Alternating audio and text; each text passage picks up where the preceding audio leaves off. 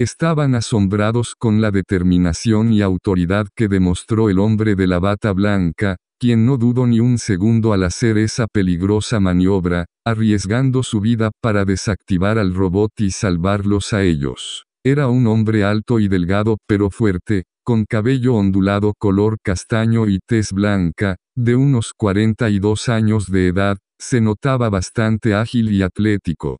Gracias por salvarnos, dijo Hannah aliviada. No es nada, respondió secamente el extraño, mientras se sacudía el polvo de su ropa. ¿Quién eres? preguntó Staller.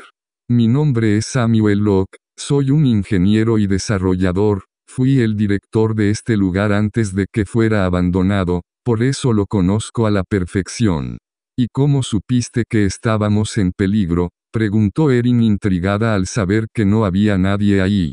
Cuando conectaron la energía eléctrica de la puerta de entrada, activaron también todos los sistemas de seguridad del panel, incluyendo las cámaras de vigilancia. Una vez que los detectaron, me fue enviada una alerta automática al móvil y vi que habían entrado, supe enseguida que necesitarían mi ayuda, así que vine lo más rápido que pude, tienen suerte de que estuviera cerca y haya llegado a tiempo.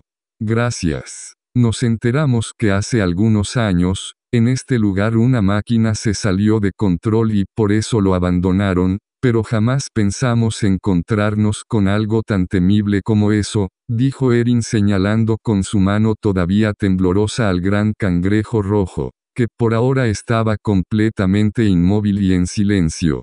No pequeña, te equivocas. Ese cangrejo es solo un viejo robot guardián que fue desactivado y abandonado como todo lo demás en este lugar.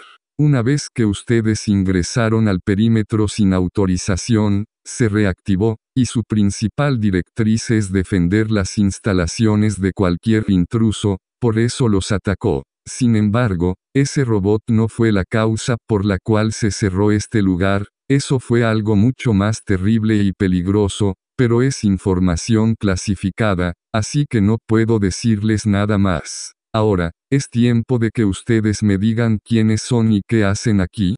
Claro, ella es Hannah Miller, ella es Erin Bobley y yo me llamo Harry Staller, estamos aquí porque necesitamos encontrar un dispositivo, es algo importante. Staller todavía no confiaba en Samuel, les había salvado la vida pero no estaba seguro de cuáles eran sus intenciones, ni si debía contarle más acerca de los lentes que buscaban o sobre Kimball y Alex. En ese momento, se le ocurrió preguntarle por el escudo de armas que había encontrado unos pisos más abajo, por lo que desdobló el papel que tenía guardado en la bolsa de su pantalón y se lo mostró. ¿Sabes qué es esto? Sí, lo sé, yo lo imprimí un par de días atrás, estaba pegado en uno de los pisos de abajo, respondió Samuel con un tono un poco cortante porque él a su vez, Tampoco confiaba en Staller ni en sus dos amigas. Después de un silencio incómodo en el que nadie decía nada más pero todos se miraban entre sí, Kimball le dijo en voz baja a Staller de tal modo que solo él podía escucharlo. Debes confiar en él. ¿Estás seguro? Pensó Staller. Sí, respondió Kimball. Debes contarle todo.